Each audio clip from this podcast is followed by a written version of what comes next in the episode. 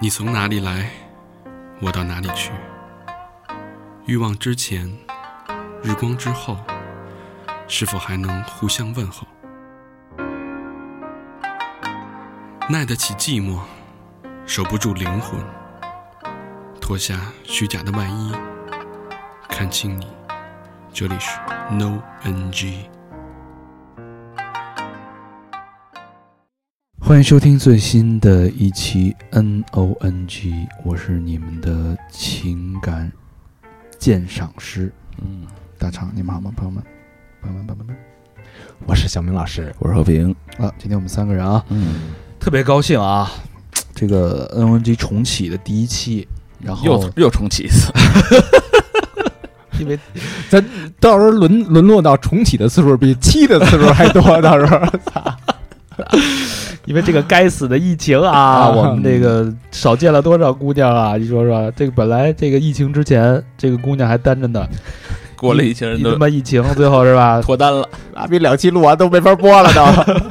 全脱单了，人也不知道这这疫情害人呢。嗯，嗯嗯，不过好消息啊，疫情也拆散了不少对儿啊，因为俩人待着实在太无聊了，就是带着瞪小眼儿，互相憎恨，然后互相反感，对吧？把见不着面儿啊，把这个两个人的两性关系，对吧？尤其是这个亲密关系全暴露出来了，最后也分分开了啊。呃，所以欢迎这个新的这个有有志青年啊，嗯单身的来找我们啊。嗯不论男女啊，今天我们是在上海，嗯呃，上海滩，嗯、在一个上海一个非常一个偏僻的一个这 什么区啊？这叫这普陀。普陀区哎，我们从静安高大上的静安搬到了普陀区啊。嗯中午刚搬过来的，普陀区这个非常接地气，嗯哎，很接地气呢。咱不是这么说的，，D K，很有味道啊，很有味道的一个老小区啊。嗯嗯，对，有一些这个合法不合法的，反正都能看见啊，在嗯在这个区域。然后我们今天迎来了我们非常开心的啊，嗯呃，NNG 重启之后的一个非常曼妙的、非常优秀、文雅的、文艺的嗯哎小姑娘，叫文子。蚊蚊子跟大家打一个招呼。Hello，大家好，我是你们的文字。哎呦，这么快的你们的了我 给你？丢我一口得了。我压力好大啊，就是作为重启后的第一期嘉宾，没有，不要不要有压力啊，对因为不一定是重启后的一期播。啊，九零后，嗯嗯，好久没跟九零后姑娘聊天了啊，净跟零零后的聊是吧？不是不是，净跟这个大老爷们儿聊了。嗯嗯，这个先描述一下嘉宾的外貌吧。嗯老规矩啊老规矩啊。那老何先说吧。嗯，我觉得就是甜。哟，哎，看着就是 他进进门的就是那个笑眯眯的那个样儿啊，哎呦就看着一个字儿的描述，我就觉得很甜。然后呢？然后就是头发很好，我感觉就是发型很好看。嗯，那对头这种发型，发型我觉得还挺好。我以为你说发质呢，那我你刚刚才捏了一块儿是吧？发型，发型，啊 说的是一发。口。那看来我今天去发型店的发型没有白做。你看哦看，就特看出来了发型，哎呦嗯，还挺好看可以啊，的嗯，带俩小耳坠儿，我觉得就是反正看看整体看来特别甜美，嗯嗯水果吧？小明老师呢？不是，老何得先说水果啊，水果不用都说，嗯啊！以老何的想象力，我啊，我是那个见到嘉宾的第一眼，我就想到了一个水果嗯，——伊丽莎白瓜，那那是啥玩意儿啊？就是傻白甜。啊，就是 伊丽莎白瓜，就是嗯你得理解他那意思，就是它那个皮呀、就看着特细乎，然后挺很薄江南，江南姑娘嘛，那对，肯定很薄细啊，就是吹弹可破那种感觉哎呦，那可不吗？对吧？然后那当然这甜也是，就是就特特爱乐，嗯，嗯。啊性格特好，他开朗。这这嗯笑模笑模样呢，他藏不住，你看小时候就没被虐待过，嗯，这长大长大了估计也没被虐待过，是吧？嗯。啊，反正就是还是跟老何那个意意见是一样的，甜，嗯。而且呃很素净啊。怎么嗯说这个要想俏，一身笑，对吧？是。什么要想俏？就是就是你穿你要想白色对你穿哎白色儿的就嗯。显得俊。嗯，咱们嘉宾就是一身白。一身白，啊，就看着像一个，就是晚上出去有点 有点吓人。那头发还行，头发还行啊，特别黑，头发要再长点就有点儿那种。晚上出去甩起来个嘛，那我可以去录见鬼了，嗯人家要录见鬼了。确实是一个性格特别开朗的一个姑娘，嗯然后还给咱们带了小龙虾啊，嗯对吧？我吃了一共吃了三只，嗯小明吃了三十只，啊，老何把汤都喝了，哎呀，咂吧咂吧味儿的得了。啊浇水嘛，是吧？老何特别开心啊。嗯对，嗯，这个我觉得这个确实小明的那个呃观察形容很到位啊，嗯啊肤白，嗯。哎，貌美，嗯。甜美可人，嗯。哎，确实有江南这种水乡的气质。嗯。坐在旁边就感觉水波荡漾啊，嗯。就仿佛啊，犹如坐在这个飘荡在西湖、飘荡在不不是西湖啊，黄浦江的一艘一叶孤舟，一叶孤舟哎孤舟啊，就在就水波荡漾嘛，嗯，水波荡漾，就有那种就是微醺的感觉，嗯。哎，就很甜美，嗯。嗯。看见你就醉了。哎，所以呃，但是那个蚊子不是上海人，嗯，嗯。所以这就说到你们是我听来那么多年第一个说我像江南人的，哦，呃，湖南不算江南吗？不是，人家都觉得我像北方人。你不像啊，因为个儿，高，他。你身材像北方。人然后他们他们说我就是讲话，因为我可能没有太多的湖南口音，嗯，然后他们觉得我说话和就是样貌都很像北方人。那肯定是南方人说你像北方人，嗯哼，北方人绝对不会说你像北方人。对，对。嗯。嗯，那呃，文子是江湖人，对我是江湖混血，什么什么概念啊？江苏加湖南的湖南混血，嗯，嗯，这你江湖混血。你琢磨去吧，这两个地儿的都出好看的呀。嗯。啊，尤其是皮肤白，嗯。哎，为什么湖南的姑娘皮肤都那么好啊？吃辣，你你爱吃辣吗？我爱吃辣，巨爱吃吃辣就是我的命。到什么程度啊？吃辣你的命，每天早上先拿来辣椒漱口水。那倒不至于，但是我们在湖南早饭就是粉嘛，啊，然后就是一大碗的，就是麻辣牛肉粉，就这种，麻辣牛肉粉。嗯。早起就麻辣牛肉粉，就是辣的，好对家伙，够就是。基本上一日三餐你都得吃点辣。然后我因为我很早就来杭州学习，嗯，然后就基本上每次回家都会带上我外婆做的那个辣椒辣椒面辣椒酱嗯啊，辣椒面辣，椒面儿。哦，嗯，玩老虎凳那一块，巨蟹座，嗯巨蟹座好，特别顾家，嗯嗯然后稳重、嗯保守，嗯，相对保守一点，对吧？所以这是我讨厌巨蟹的原因。啊，你你讨厌你自己的性格？我很我不喜欢巨蟹的性格。哎，你会有那种就是，呃，叫那叫叫什么病来着？就是自己讨厌自己，恨自己病。恨恨铁不成钢。呃，不是，就是有一种有这病吗有一种病就是自己不喜欢自己，你会排斥自己的性格吗？你在每回照镜子的时候，你们你们就得这病了吧？又做脸又那什么的尤，其洗完澡，哎呀，低头一看，操你！我是病人，我有病，对吧？是这种症状吧？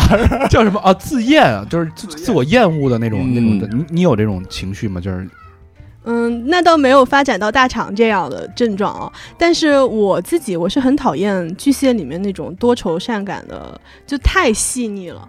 就是我能很嗯细腻的去品察到人家的情绪的变化，所以我会活得很累。就是情商很高。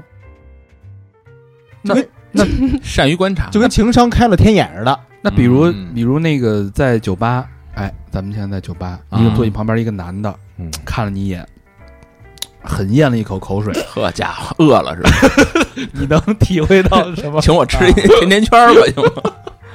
我觉得小明都能体会到。想吃伊丽莎白瓜了，我给你订俩。啊，文子是学艺术的，啊，呃，是现在是职业是艺术老师，对的，我在是美术老师，对，嗯，是在哪个学校毕业的？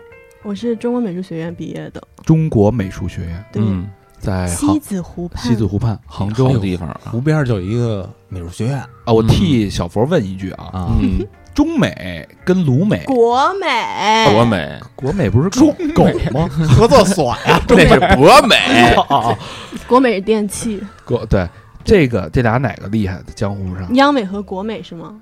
跟卢美鲁美那这嗯挑起仇恨了啊！啊，嗯，你你应该问国美和央美吧，就是这两个算是世敌。啊，等于跟卢美都不带玩儿。嘉宾摇摇这是替小佛问的啊，默而不语啊，嗯小佛又输了啊，嗯小佛啊，嗯，美工啊，美工春龙，呃，那个学的是油画专业，就现在教的也是油画是吧？嗯，我教的油画有教，然后我教的大部分的学生他们是师范生，啊。就是师范专业他也要学绘画嘛，嗯。哦但是也有艺术教育的学生就是要学油画这样子。哦，本科带研究生都是学的油画，嘿，我第一个，当然我我是粗人啊，嗯我不是一个艺术人啊，嗯。一个这个油画这个东西，朋友们，你画七年，嗯，那那个油画棒是不是就是 已已经已经涵盖不了你的绘画您功底了？您这意思是打完人七年就画一幅画，不是你这七年你画你。就是它有没有一什么逻辑顺序？比如说，一开始我先画一个大象，嗯，然后因为它大嘛，我画着画着越画越小，我最后画一只小翠鸟，嗯是吧？我这七年出来，我从大象到翠鸟，我这个一个过程我能画出来，有逻辑，就是画的越穿越少。越穿越少。那那我直接博士毕业，没有没有，我们最开始，嗯，因为其实从本科到研究生，我们都课堂练习都是画模特的写生，但之前可能画着衣的或者头像比较多，然后后来就是人体，然后可能最开始是单个的人体，然后后来有人体组合，然后后来有加场景的人体组合这样子，然后尺幅也会越画越大。哦，哦，有什么商务什么？油画是吧？什么什么叫商务油画？给你画一自画像是吗？不是那个就跟摄影不是就分吗？嗯商业摄影不是不是裸体，然后大尺度和 商商务，商务就是 拍完了直接走，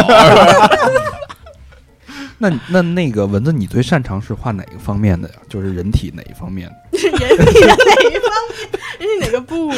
没有没有，我们是，嗯、因为我本科和研究生的在的工作室不一样，然后我之前等于就是通俗来说，我之前是学写实的，后来学画的风格就是偏表现一点的。哎这这到这儿啊，听到这儿啊，嗯咱们待会儿聊聊这个，当当然我们肯定会聊这个蚊子的这些那些事儿啊。嗯 那些这是些那些啊，大家爱听的啊。嗯到除此之外呢，就包括现在这年轻女孩的对这个各方面社会的对，开放婚姻啊、嗯同性关系啊、成人玩具啊等等等嗯嗯等各方面的这些需求啊。嗯这待会儿咱们，但是在这块儿时候，我必须得拦大家一句啊，咱们嗯先长点知识，咱聊聊艺术呃聊聊艺术。对对对，嗯我们也这个熏陶一下啊。谁拦谁？你他妈拦自己，哔哩吧啦，你说我操，自验吧，是不是这写实这个东西，油画，我印象中的油画啊，我特别爱欣赏油画。我包括我嗯去这个跟进了澡堂子似的，是吧？这个欣赏还是光着的啊？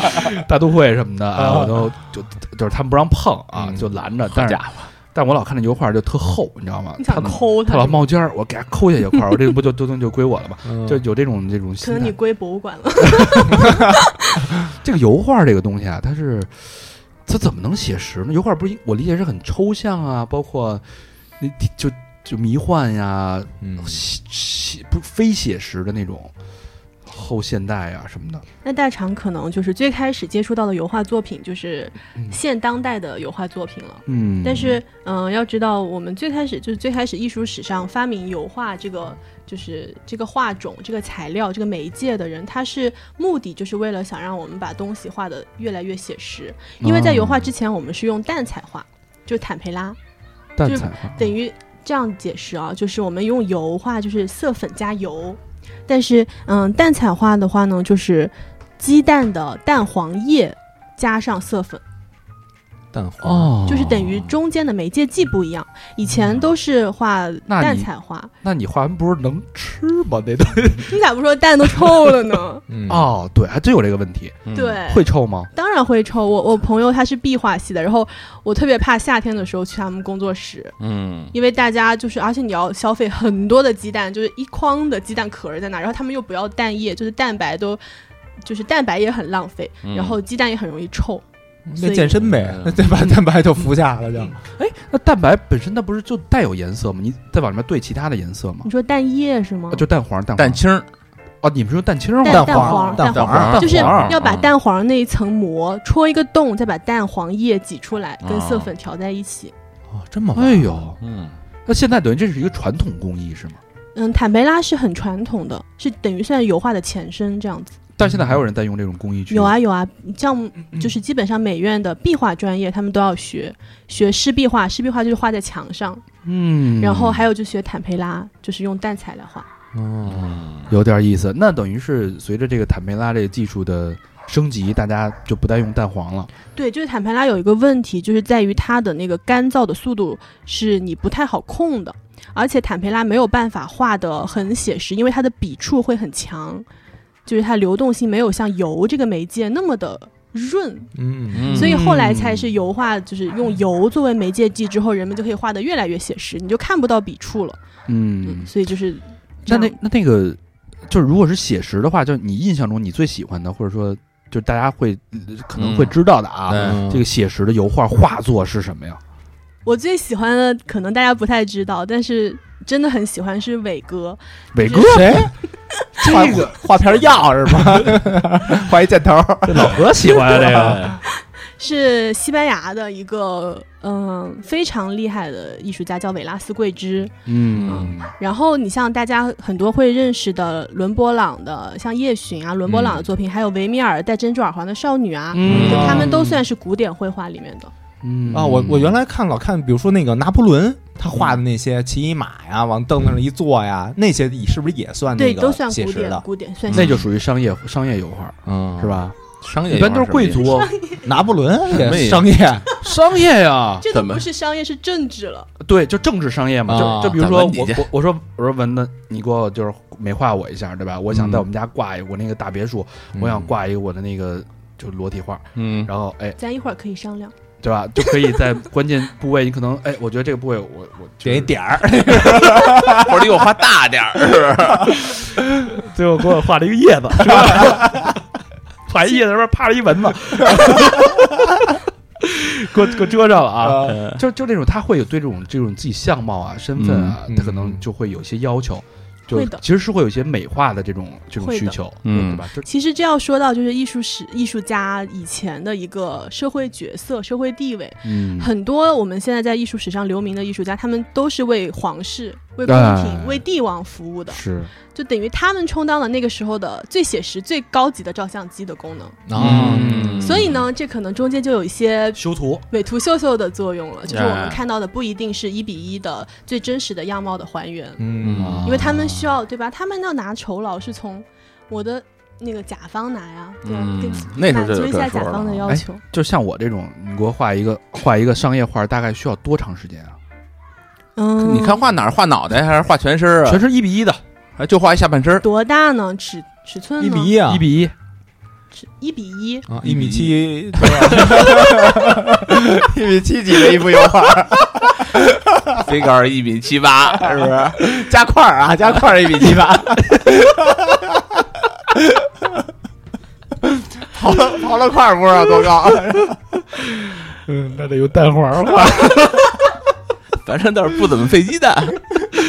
对对，这种的啊可能个把月样子吧。啊，这么长时间呢？因为油画要干燥啊，它的干燥速度你要考虑进去，而且很多时候，嗯、特别像写实的油画，它的耗时是非常长的。为什么？就是因为它的每一层，你得等前面一层干燥完之后，哦然后你再来画第二层，然后这个中间干燥的时间你就要考虑进去了。嗯特别冬天干的就很慢，然后夏天会快。画一张多少钱？这咱好说嘛，这咱都是熟人。啊，嗯，杀手价呗，来 来杀手价，那最后抽象就是我我看那那种就是你就不知道他讲的是什么，嗯那怎么会到这种程度呢？现在这油画，你真操心。我了解了解艺术的这个艺术史，心怀天下，嗯，其实抽象也是抽象是个很大的概念，就是我们最早的一幅抽象画就是从康定斯基，康定斯基可能大家都比较熟悉，就是从康定 知道康定情歌，我操，我就认识一司机，老司机，老邢。对，最开始的抽象艺术其实是从康定斯基开始的，嗯。他不是有个故事嘛，就是说他本来画成就是不不是画就抽象的，然后他有一天把他的那个画放道了，把他的画放道了，然后他就发现这幅作品，嗯，突然有点意思了。就是它不具象了。然后从那个时候开始就说抽象艺术，但是嗯。这是一个。嗯，算是一个意识吧，但最开始的抽象作品也是从康定斯基开始的，嗯。然后发展到后面，其实你们会发现抽象也分很多种，嗯。然后我们按大类来分，就一个冷抽，一个热抽，哎呦，嗯，还冷抽热抽这说呢？就是你看到的那种只有几根线条、几块颜色的那种哦非常冷静、很性冷淡风的那种，你可以把它理解成是一派。还有一派就是，嗯，就像美国表现抽象表现主义波洛克那种，嗯。大常在大都会应该可能都能看到，就是他就是画的像任意的泼洒在对对对对画面上。任意的泼洒那种就是对吧？就是他的情绪带给我们的嗯跟冷抽就完全不一样了。哦但是就像那种特别贵的画儿，就就我他怎么就就就是啊，那价那么值钱呀？就感觉就是有好像有一个画家，他最擅长的是画那个小点儿，还是泼什么玩意儿，反正就就泼圆圈儿嗯，啊，就是有点画家就那个画，我不不明白这个情绪这东西你怎么 解读这个，它为什么那么贵啊？这个东西，嗯，其实这个问题很多人问过我，而且我很多学生也问，就是说贵在哪儿？这当代艺术好在哪儿？我就嗯看不懂它，看不懂它好在哪儿。其实这就是我们要学习艺术史的原因了，哦，嗯就是你得了解它的来龙去脉，你才知道为什么在这个时间段出现了这样的作品，才会被列入到美术史的嗯，记载下来。知道了吧？得得跟着历史这个就跟咱一包袱似的，你光听咱哈哈笑，你不听以前的节目，嗯你是是这懂不了这个。你不从第一期补起，你就 get 不到很多梗。感谢文德老师啊，嗯这个确实是，就是发，其实我问几几个问题呢，就发现他就考考他是不是真的是学过这个东西啊？其实我都知道。你然后另外一个呢，就是，呃，我印象中的学艺术的人啊，嗯是，那种极其疯狂的人，对极其疯狂离经叛道，啊！剪自己耳朵那种是不是？哎，不走寻常路。嗯然后，但是蚊子好像不是这种性格的人。其实我们都是正常人，大家不要觉得我们是异类。那那你正常人怎么能创作出艺术呢？嗯，我觉得就是我会有两种不同的状态，在啊创作的时候，我不是现在的状态。哎呀，人创作的时候，那你穿什么？穿穿衣服 是怎么着？就把白的都脱了有可能，啊？就是你你会有那种就是癫狂的，就我知道有些那个我我看完一个广告啊，啊嗯在顶顶楼，嗯他是那一个酒的广告，然后就是喝吨吨吨吨吨喝多了，然后倍儿高兴倍儿兴奋，然后把就觉得我画这画怎么那么难看啊？嗯他就说我把这画作全部打乱，嗯，就把这油漆开始泼啊，嗯各种泼，泼完了，然后就就感觉弄得特有灵感，肆意挥霍浑身脏了吧唧的，就特满意，在那微笑啊，我成功了。就是他会，你会到那种如痴如醉的那嗯，种状态会？会在创作的一段时间，嗯，会有这样一个状态。但是这个状态，我觉得在那个状态的当下是有一点挣扎的，因为它可能会让你让你陷入一种非常抑郁的状态。哦，嗯，就是你要沉浸在这个情绪或者环境里，特别是你在做自己的创作的时候，你你的一个设想可能跟你表现出来的达不到一个统一，然后你也会情绪很烦，就是那个时候情绪波动是非常大的，嗯。所以我妈当时特别担心我，就是毕业之后不找工作，要去当艺术家，她特别怕我就变成神经病。但那种过程是不是特别享受？嗯，我觉得是享受的。会着着迷吗？会就时间过得特别快。你像我们很多，特别是画一系列或者画毕业创作的时候，就很多时候是没日没夜的。就是你嗯你要，而且那段时间不太能做其他的事情，你就基本上把这一系列的作品画完嘛。反正我自己画画是这么一个过程。吃饭呢？嗯，那当然会吃，那最后而且还会听三好。嘿，哦那我们会不会影响到你的创作过程啊？如果在我开心的时候就不会影响。哎，那画到最后兴奋的时候会呻吟吗？什么的？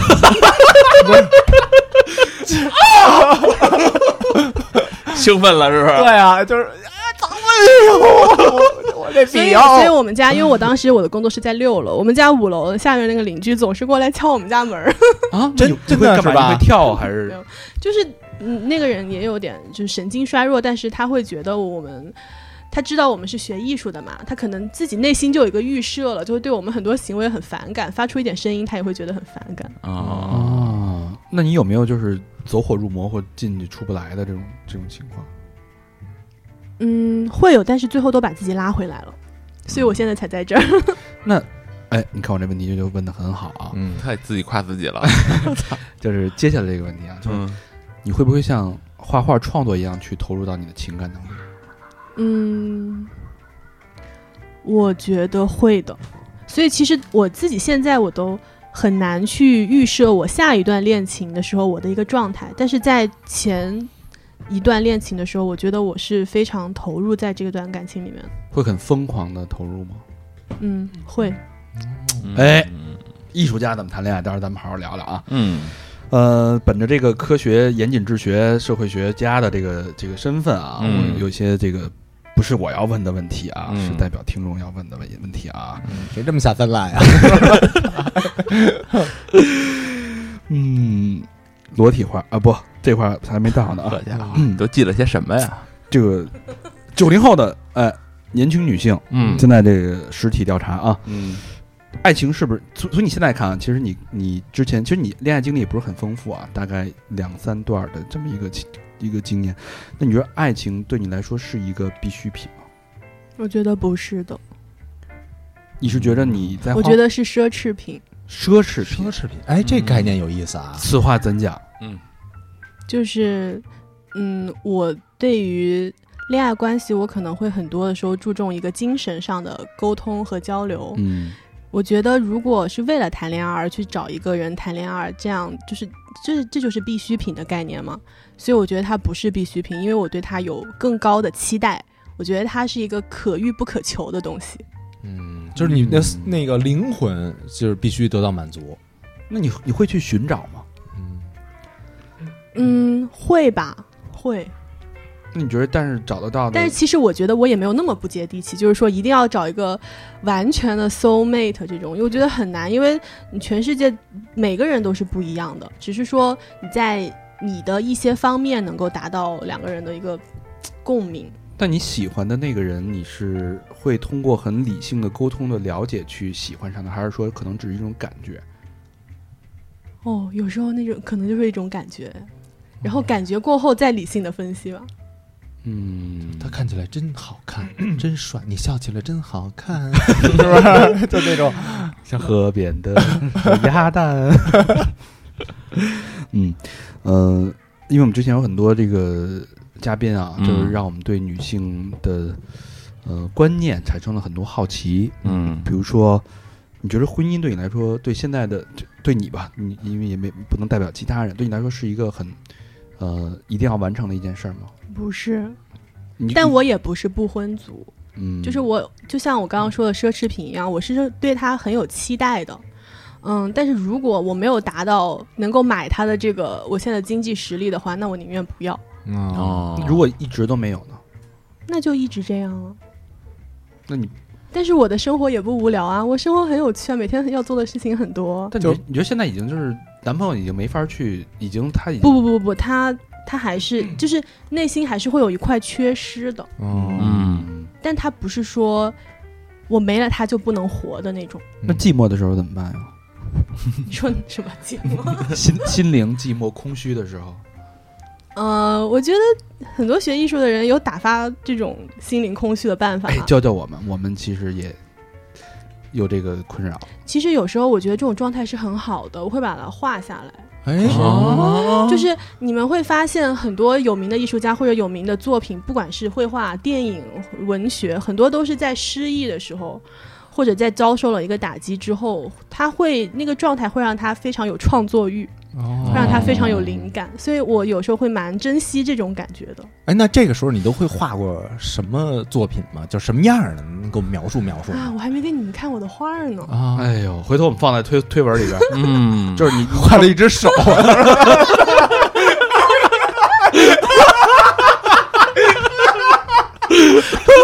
两两根手指头。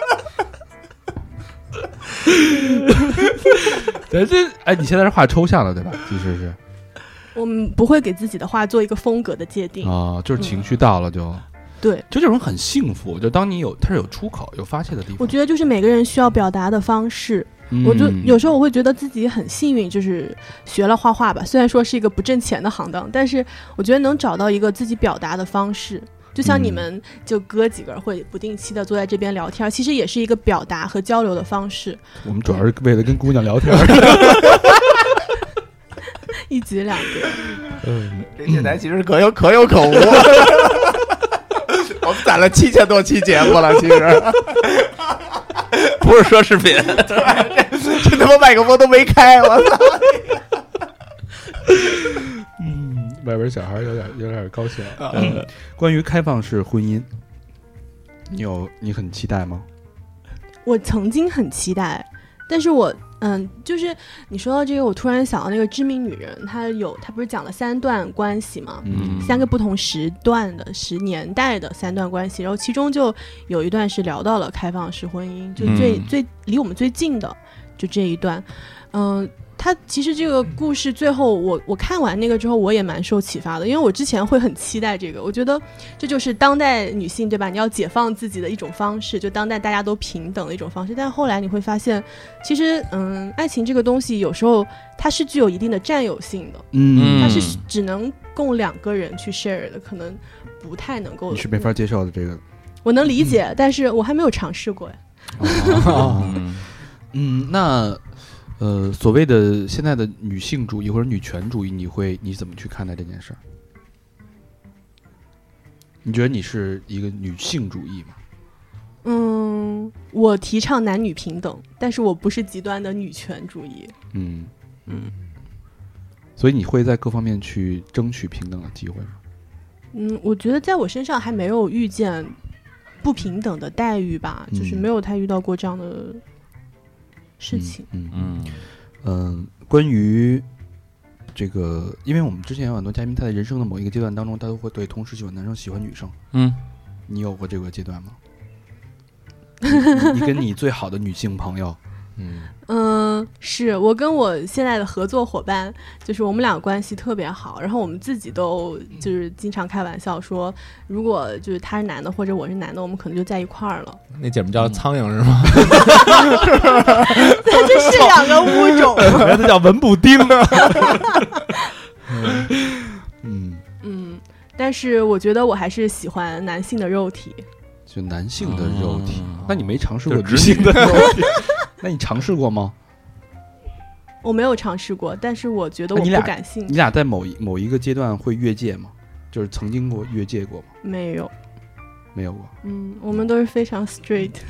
很直嗯啊，嗯，那你怎么看待就是现在就是小明老师很喜欢的一个一个娱乐项目啊，就是社交 APP，然后经常会约来约去的。打打篮球吗？我最近给我说成那样了，呃，就是你身边会有人会有这个爱好吗？包括你自己，你怎么去做这个事儿的？嗯，有的，有的，我我能理解，嗯，但是我是觉得你在尝试这个事情的之前，我觉得需要对自己有个非常清晰的认知，就是嗯你你看你自己要寻找什么，因为如果你只是图一个新鲜的话，我可以保证你在尝试过很多次之后，你会特别的空虚。这是过来人的话啊的一个建议。嗯但是如果你已经非常有对自己有非常明确的认知了，我就是要寻求肉体上的这种满足感，那 OK，就是我觉得要想清楚。哎，你觉得肉体跟情感能分开吗？对于我，我觉得不能，哦，但我觉得有些人是可可以的，我知道是可以的。我之前，我之前这是我我我一直觉得不能啊，但是嗯我问问了很多女的嘉宾，她们回答都是能，而且非常高的比例。嗯，嗯，你是做不到的，因为是不是跟学艺术可能是有关系？因为更追求精神上的嘛，嗯对吧？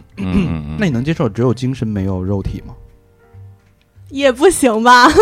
大概比例是肉体的比重是多少那可能精神要占到百分之六十到七十样子。啊？这么高哦那么高啊？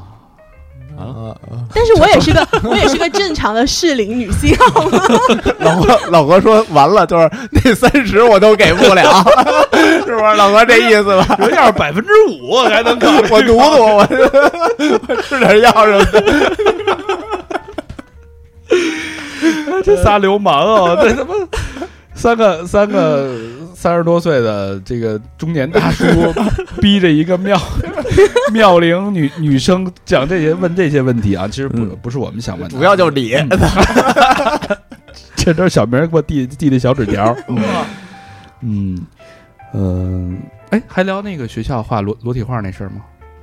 得聊聊吧。我觉得听众可能会挺挺好。奇的。我觉得可能很多就是不是学，特别是不是学纯艺的，就是很多美院它也不是每个专业都会画裸模的，啊就大家对于裸模这个行业觉得非常的神秘。对，就是都会感兴趣。咱们嗯、呃再就是扯一下题外话，就进入那个文字的情感世界了哎，其实就我觉得是不是画裸体是让你更更加清楚了了解到人体这个结构，比如说能看到什么？那你学解学他妈解剖学的，不画什么人体？我们要学解剖的，你听见了吗？个嗯就，透视能看什么腹腔啊、胸腔啊，什么就是那是医用解剖，我们学的是医用解剖，医用解剖哦嗯就是骨骼和肌肉。我们当时解剖的考试作业就是一张白纸。然后你需要画四个人，嗯，骨骼正面、反面，肌肉正面、反面，就是白纸哦你要画出来，每一块就是基本的肌肉和骨骼都要画出来。你看，那脸部肌肉怎么怎么画？咬肌啊也会画是吗？有有，嗯哎，，这个有点意思啊反正你这挺挺好画的，啊！脸大呀。他那是口交肌，不是咬肌。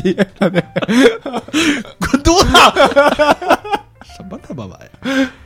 嗯，裸模啊，现在裸模多少钱一小时？考虑转行吗？有纹身合适吗？有有纹身行吗？你可能就是小明这种，可能销路还挺好的，为什么呀？会非常受女学生欢迎和喜是吗？嗯几十？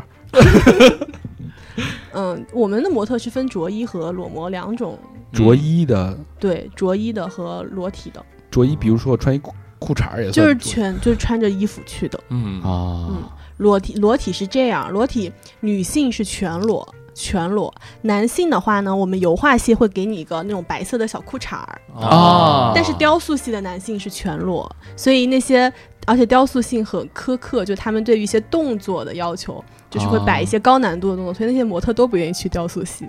哦，雕塑系那就贵呗。嗯，价格是会高一点点。哦，嗯高一点点是多少？这不就就我们仨？你看，就是小模小明小明多少钱？嗯你给开个价裸体基本上我不知道现在的行情，我们那个时候差不多一个小时一百多样子吧。他一百多呀？不是，那你想人画画画一画画好几个月呢，像你这样的，是不是？哦，每天都得去是吧？对，我们的课就是上午全都是专业课，三个小时就是画画，哦，对，就一下就拿三百。三百多呀三！个小时。三个小时，老何，你给估个价，五块一小时，十块钱买买二赠一，买买十包年。老何多少钱啊？那肯定是高于市场价的了。高于市场。看看，老何高于老何这么平易近人，你看啊，哦什么这跟性格还有关系。就高难度动作都都可以做到呗。我来一大横叉，是不是？劈叉，来了就劈叉是吧？给咱西西流望月什么的，张飞骗马这个。苏秦飞剑，是不是？我操！猴子头头，因为现在其实我们的美院的模特质量，嗯，是不高的。如果像就是三位这种年龄阶段的这种体格的去，真的会特别受欢迎。我们画的都是大妈大爷那种。哎，那有那个 就是画画的跟跟被画的发生关系的吗？现在我觉得很难发生，很难是吧？以前可能会有，哦，而且这是就是国内的模特。我当时在德国留学的时候，那边的模特应该是大家期待的，就是真的非常，就是二十多岁的女生，而且身材特别好，而且他们会摆一些难度很高的动作。那等于没有那种说那个私下给三百，说走上我们家画去什么的我还干过这事儿呢啊？对我之前画一个创作的时候，因为需要有一个就是裸体的形象，然后我就联系了我们那边一个模特，就是他会有些时候接一些私活，我操！哎呦，嗯，就跟跟那个 咱贴贴广告去吧，让他。谁需要你搭个桥。哎呦，谁需要模特啊？谁需要模特儿？带纹身的、胖子、矮的什么的都都有。嗯，一百可能差一点啊。嗯，哎，刚才说到了德国啊，嗯咱们就是聊聊这个正式进入这个文字的情感情感世界了啊。咱们不按时间顺序去说，咱们按这个精彩顺序、精彩先后去说啊。呃，曾经在研究生的某一个阶段呢，是一七年的一六年底嗯，到一七年初的时候啊，这个蚊子去德国了，德国进修去了。哎，做这个进修是也是这个油画进修，交换，交换。对进修呢，然后发生了一个小插曲，有一段有一一个没有结果的小插哎曲。有一个异国恋情，当时是一个什么情况？嗯，当时是这样，就是在我们学校，我选的一个 workshop，就是工作坊。我当时选了一个摄影的工作坊，然后，嗯，这个工作坊的老师呢，就我们当时第一节课去就觉得，就很标准的德国小帅哥，金发碧眼，呵，一，米九，嗯、因为你知道，就是在国外的美院也是一样，就是奇奇怪怪的人非常多，嗯，嗯，就是很多打扮也是很个性的，然后就是不会像学音乐啊或者学表演那样，就学画画的人就是非常彪悍。然后那个老师就是非常标准的德国帅哥的那种，嗯。然后之前其实跟他也就是正常的沟通和联系吧，嗯。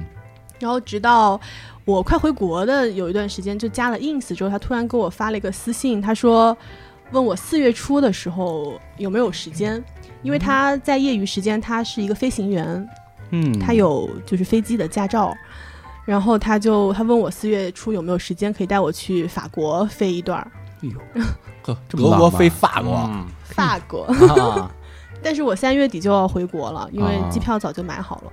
哦，就拒婉拒了。就我就说没有时间，然后他就说有空可以出来喝一杯，但是我当时也非常的羞涩和被动，就嗯加上那段时间我也一直就是在欧洲其他地方到处玩儿，所以就最后也没有喝上一杯。但人都邀请你了，还这么被动。嗯，主要是那段时间我在德国的时间也很少，啊就各种原因吧，就最后没有能就时间没有那个搭配上，嗯对。吧？那怎么发现两个人就是 有这个情愫的在里边儿？我当当时一直以为我是单方面的花痴，啊，因为是觉得他帅？而且人也很好，就是、哦对吧？而且我我当时选摄影，就是我们学的是最传统的那种摄影，然后觉得就也很厉害，就专业性方面也很厉害。说什么你看过我这镜头什么的，不是我们是就是最老的那种妈咪呀的相机，就是嗯老的那种片儿洗胶片的那种。胶片机。得进对还要得进那个暗房。房，暗房。啊，暗房那个地儿是挺暧昧的。对，然后很搞笑的就是在回国之后都已经一个多月了，那时候四月多份的时候，他 ins 上突然又给我发了一个消息，他说：“你有没有想过，当时在暗房里我会 kiss 你？”哎呀，然后我就回了一句，我当时就觉得说，反正咱俩见不着面，你既然这样说，我就说你应该做呀。哎呦然后他就说他当时还是有点害羞，他很后悔当时没有这样做。哎呦，这德国人看来还也挺内敛的。后来没其实德国真的很内敛，就是嗯相比于欧洲其他国家，那你们两个就是内向被动的人，等于是相对他是处女座。哎呦，哦，跟老何一星座，嗯，老何挺开放的，说脱就脱啊，这么看模特了吧？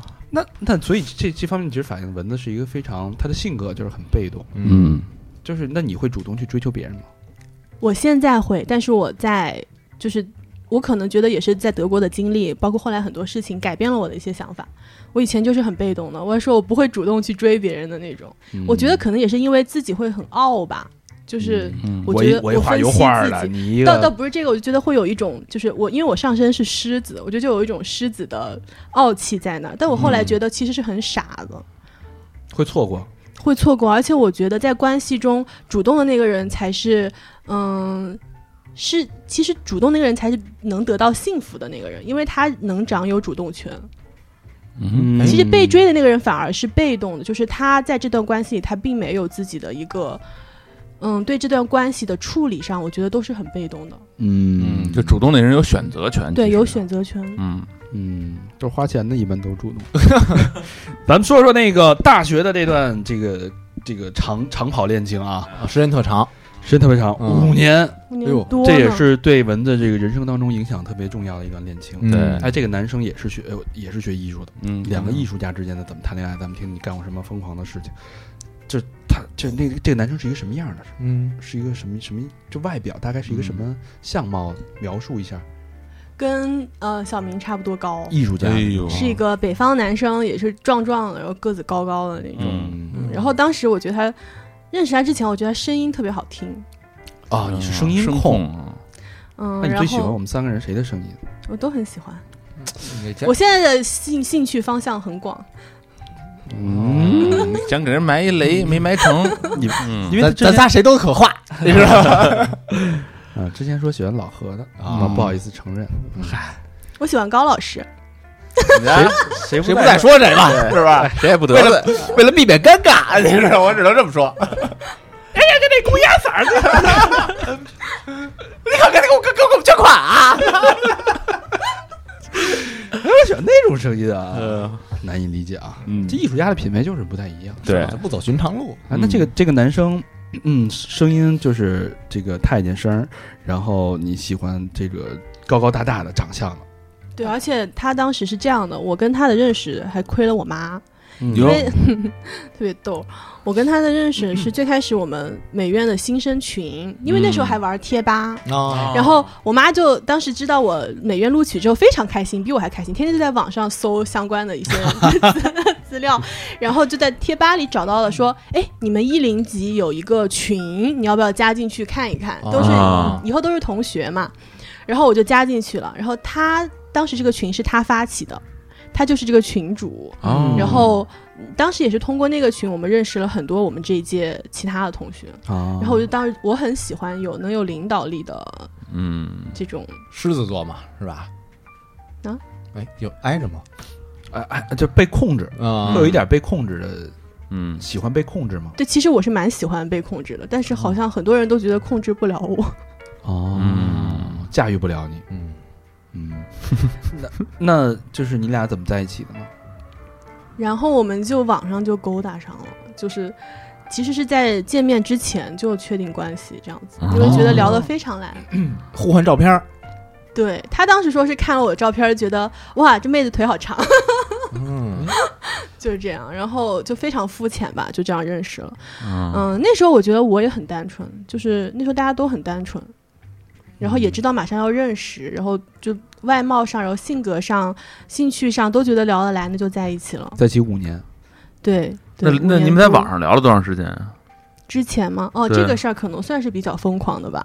我们俩在嗯美院开学之前的那个暑假，嗯，那时候我正好在上海，我当时我舅在上海，我妈管不着我，所以我当时跟他就一直会用，当时还是 QQ 聊天、嗯语音，然后有一次直接聊了九个多小时，嗯就是从前一天就没完全没有睡觉，然后就聊了一整夜，还觉得有说不完的话。哎，挺疯狂。你有没有那个就是有一些问题，然后问他，然后就是会啊，对，就比如说那个呃，说几个艺术家的名字，说啊几个那时候没那么文艺。没那么文艺呢，是吧？嗯哦，我以为是有一标准的，就是他肯定会会问你最爱看的电影儿，对，那时候其实你才高中毕业呢，我们那嗯时候就对，其实对艺术的概念没有那么的强，嗯，明白，就是会对于普通的一些兴趣爱好上呀，他电影、音乐什么都是应该都是差不多的，大家都。嗯，是吧？比如你你看《穆赫兰道》，他看泰囧，你也得凑不到一块儿去。但是其实后来这个也是我们两个最终分开的一个原因吧，就是后来会发现一些，嗯，可以说，哎，这个三观不合真的是个好烂的借口，但是我们真的是因为，我觉得在人生选择上，还有一些喜好上的不同，哦。人生选择上，这。对，最最最大的分歧在哪儿呢？最大的分歧就是在于他可能就虽然我是巨蟹座，但是我是一个很爱玩儿的人，嗯。我很喜欢在外边儿，我很喜我很享受一些新鲜的事物，可能因为我属猴，嗯。就我其实是特别蹦跶的一个人，我特别喜欢玩儿，而且我当我在家里一天都是宅不住的那种。嗯，但是我后来发现，其实他可能是个比较顾家的人，他正好互补吗？但是他不爱所以他觉得他控制不住我。啊。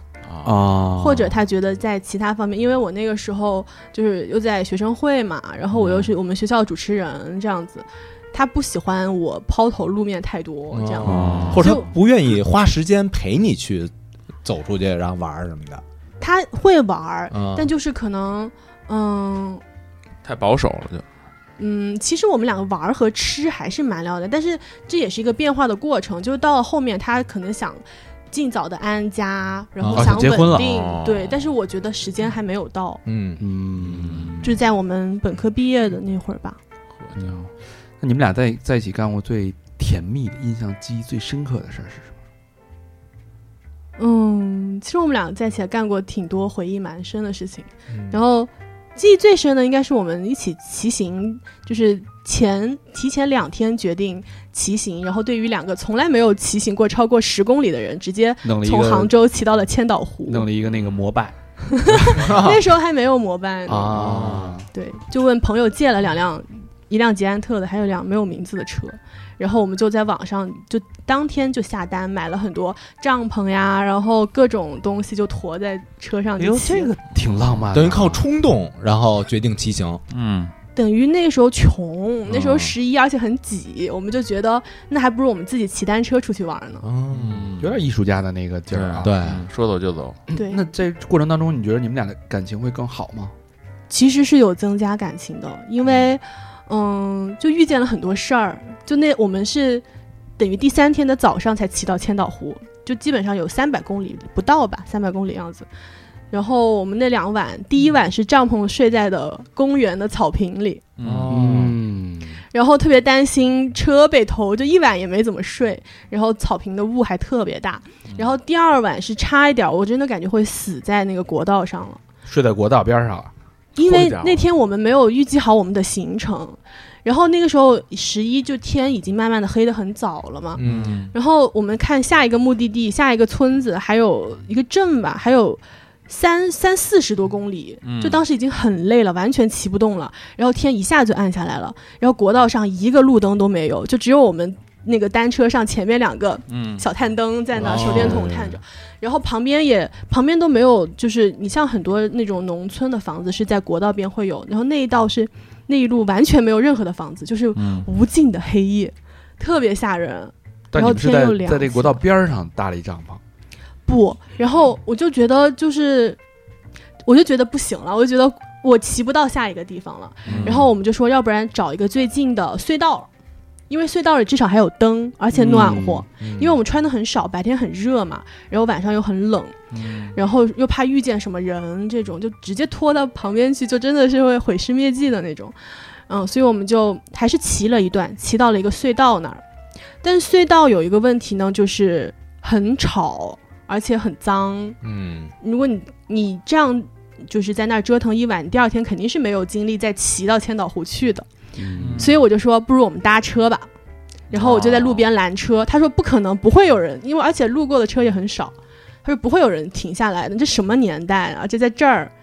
然后我们挥了半个小时的手之后，终于有一个人停下来了，是一对夫妻。嗯嗯，然后我们那天晚上就住在他们家了。哎，那自行自行车搁得上去吗？他当时开的是一辆面包车，哦，然后因为他们是做生意嘛，正好是返途回家。嗯，他家离那个隧道其实还是有一段距离的，开都开了十来分钟吧。嗯，碰上然后好心人了。对，真好，但是这个事情其实想想很后怕的。是是嗯但是我们当时已经没有其他的选择，然后我就跟我朋友发定位，我说明天早上八点钟联系我啊，如果联系不到我就就直接报警好了。嗯，这还挺浪漫的，胆儿也挺大的是吧？我觉得当时就没有记后果吧，就是只想着年轻嘛，热恋当中情侣干的疯狂的小事儿。嗯嗯，那这个最不开心的是什么呢？就是就是让你最接受不了的，他有没有一些干一些不太好的事情？嗯，我不想在这儿现在说人家坏话，但是我觉得我在那段感情中，我是对这段感情非常忠诚的。我、嗯我拒绝掉了很多外面的橄榄枝，嗯，我也不想跟其他男生有过多的这种接触，我就感觉我当时一心就在他身上，但是嗯。可能他不是这样想，他是是他是一个老好人，这是他的优点，也是他的缺点，他不懂拒绝，嗯。所以作为他的女朋友，我会很头疼。嗯那别人都怎么都什么样的橄榄枝儿的？因为你想，就他那样的男生，就外貌啊，然后加上就是就是专业也不错啊，就肯定嗯很多小女生会，往上贴，嗯。嗯，哦但他又不懂拒绝，当然可能不会干什么出格的事儿，但就是暧昧，你抓着过吗？抓着啥抓着呀，打电话呀。然后有一次我真的是，而且我觉得我当时也很心大，嗯我一直觉得这件事情我不能提出来，提出来显得我非常的不宽容，显得我非常的不大度。所以有一次他过生日的时候，我给他买了一个蛋糕，然后他说他要去送给另一个女生，啊，我就跟他一起去那儿送给了另一个女生。借高献佛我的天哪！这事儿干我觉得对，就是我其实对这个事情挺介意的。然后我后来也觉得是我自己的问题，我在我不喜欢，我就应该当下要提出来。但是我觉得那个时候我没有勇气说出来，我就会破坏我们的关系。嗯，还是比较依恋的，就应该祝你生日快乐，哒在他脸上一靠就就是这样，就是这样。我现在一定会这样。嗯那分手当时的场景是什么样一个场景？其实我们分手还算是和平分手。我们在大四毕业那一年闹了一场大的，然后以为要分手了，因为当时大家也面临就是考研啊、工作呀、很多毕业啊这种烦心的事情。然后当时也是中间停了一段时间，到后来呢，后来就是大家。他工作也有着落，然后我也考研也顺利了，嗯，所以就一切事情又顺下来了。顺下来的时候，两个人自然而然又在一起了。嗯，都说这个分手不毕业即分手嘛，啊，对很，多的人都是在这个时间分手。嗯，对，而且我其实在这里，我也我很还是很感谢他，在我考研那段时间，他其实也是自己在找工作，然后他每天都会给我做饭，嗯，成长型的对他觉得我说就是让我一心准备考试就好了，让我嗯。不要考虑其他事情，所以这个事情我还蛮感激他的。哎，你看咱文子还是善良，这这那个分完以后都念的是别人的好，是，嗯啊那你就是你觉得你们俩的这个关系当中是是什么一种类型的？是比如说我们类型有这种四种，呃互助互惠型啊，嗯呃互相捆绑型啊，互相成长型互，相成长型啊，还是如果你你用现在一种方式一种一种关系去描述的话，你觉得你们俩是什么关系呢？我觉得也有成长的部分，但是，嗯、在那段感情里，我觉得我特别依恋他。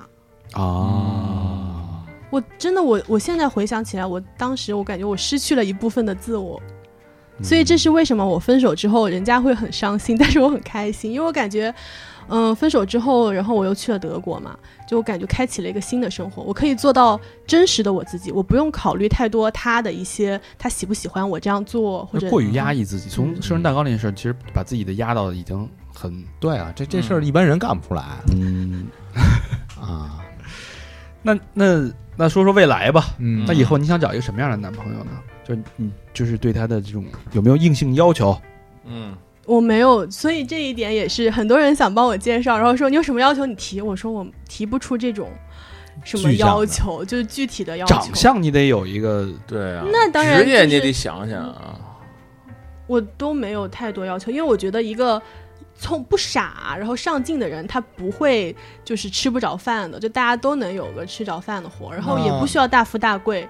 但是我是希望我们的能沟通和精神上的交流要多一些，就是他可以不是从事艺术，但是他要喜欢艺术。那这这人一米五六，你你同意吗？我我是个子控，对吧？你瞧瞧，你瞧瞧是具体的啊，要求啊。看，哎，但是如果在其他条件都符合情况下，我觉得就是身高这一米五六、一米一米六、一米七还行，一米五六。不是，我就随便说一数啊，我嗯并不是瞧不起一米五六的朋友们。我操，有其实我我还是身高控啊，对，就你希望是多高的？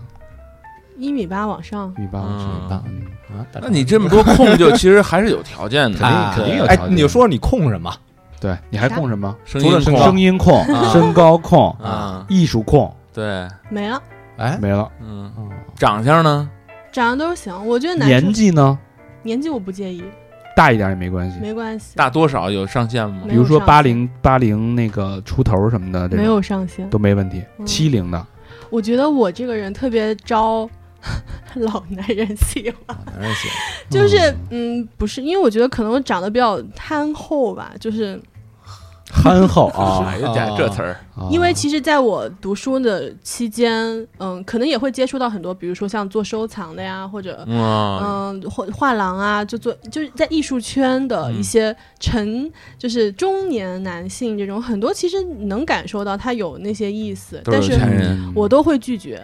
哦，我说我不稀罕你这些钱，那不，而且你你为什么拒绝他们？人家人家都这个也符合你要求，对啊，又又是搞艺术的，还是在行业里边的，一米嗯八以上，然后不是啊，他的企图不一样啊，而且人家都有家庭呢，哦，我不会做这种事情。哦，很正啊。之前还有一个人特别搞笑，他是一个。嗯他自己有一个动画公司，然后我跟他是在一个画展上面认识的。我当时是做那个画展的主持，因为也是我们自己工作室的画展。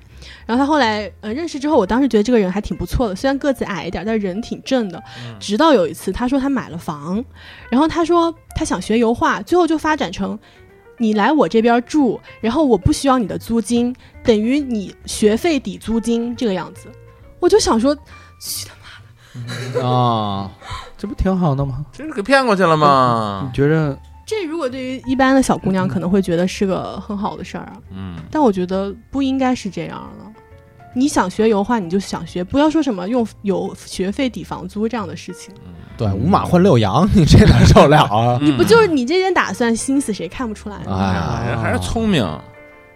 嗯，那哥你你肯定去了，我啊你他是提条件那个，他是买大房子那个，哎。租一大房子，我条件就是我住大屋行吗？对他当时就他当时就是说的把主卧给我，哎呦，他说他也不常去，嗯赤裸裸的炫富啊！嗯。就是反正特别是在研究生之后吧，你就接触到社会上的人多，这种人很多，就是还有很多，就是之前还有一个是，嗯、他是那种跑车俱乐部的，等于自己也是个老，反正是个挺大的老板，然后他老婆还是个，就是是个美国人，嗯，然后小孩儿都跟我差不多大的那种，然后当时说是说想买我的画，嗯还是我们导师来介绍，然后带我工作室来过一次，但是后来我就觉得这个人也是企图不轨，嗯我觉得我的警惕性特别强，可能人家没有企图不轨，但是我能感受到他一些信讯号，我就会及时的掐断。比如说呢，嗯什么信号啊？他他就首先你是已婚的呀，我不希望有任何这种人只是买你的作品啊他，不他他没有买啊，你买了就算了，你没有买，他后来还说要会带我去一些场合或者吃饭或者什么的这种。哦那要买了你就去了是吗？不是，有人就他问的，买了人是他是就是如果他买没关画，又是另外一个，就是他可能真的是喜欢我的画，或者是不不管从什么方面是支持我的作品，嗯。但是他也没有、呃拿出一点诚意出来啊。口贩子就是。啊，嗯，光想带人出去了，啊，嗯。对，所以我我觉得，嗯，我觉得这可能是美院很多女生，至少我身边的女生，她不会为金钱所动。就大家其实，嗯，不是说我们很有钱哦，但是说我们不会被社会上的这种金钱诱惑所吸引。就玩艺术的还是有骨气的，嗯是吧？有气节，啊，嗯，就是要不然玩不了艺术啊，对，是不是？这不就是你要你不能出卖自己的艺术啊，对那跟出卖自己有什么区别啊？对，嗯对？吧？就像咱们做节目，那得看这个 什么产品嘛，是吧？什么客户嘛，我们也得看啊，对吧？嗯？到这几期啊？赞助多少啊？什么嗯的？，想当这模特啊，嗯少于二百五一分我都不干。你说的是裸模是吧？给五百，怎么姿势都行，拿大顶都行。有眼无珠，这叫拿着大顶劈叉也行。嗯，好吧，呃，因为这个蚊子是在江浙沪嘛，嗯。在上海，然后江浙沪这边的朋友们啊，嗯，男性朋友们喜欢艺术，热爱生活，啊，对，喜欢这种这个美院出来的这个姑娘，有才气的。嗯。啊，姑娘就是很正直。好甜口的，啊，嗯。对，甜而不腻，甜而不腻。甜而不腻嗯。的朋友们，嗯。哎，可以给我们留言，哎，然后我们会在征得文字的允许的前提下，把你的微信，然后让你们交换微信，对，推给他。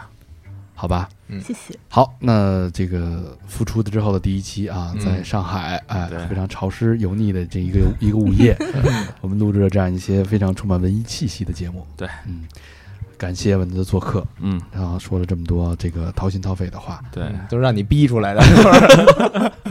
本来不想说，人家是一个很被动的一个姑娘嘛，是吧？没有没有没有，其实我之前我最开始跟小明联系上之后，小明说这个事儿，我当时就觉得就是他他说的一个就是随便说的一句话吧，然后也没有当真，啊，也没有当真，但是没有想到今天真的能够见到就是各位哥哥，嗯，谢谢没叫各位叔叔。不会吧？咱们也没差多少啊。哎呦，群里老说这个大长叔叔啊，你能不能录一期这个节目啊？我根本就不回，你知道，我看见了，我根本我根本不回。嗯结果那期节目做出来了，立竿见影。好吧，那再次感谢蚊子，感谢大家的聆听，对，谢谢大家，拜拜。拜拜拜拜。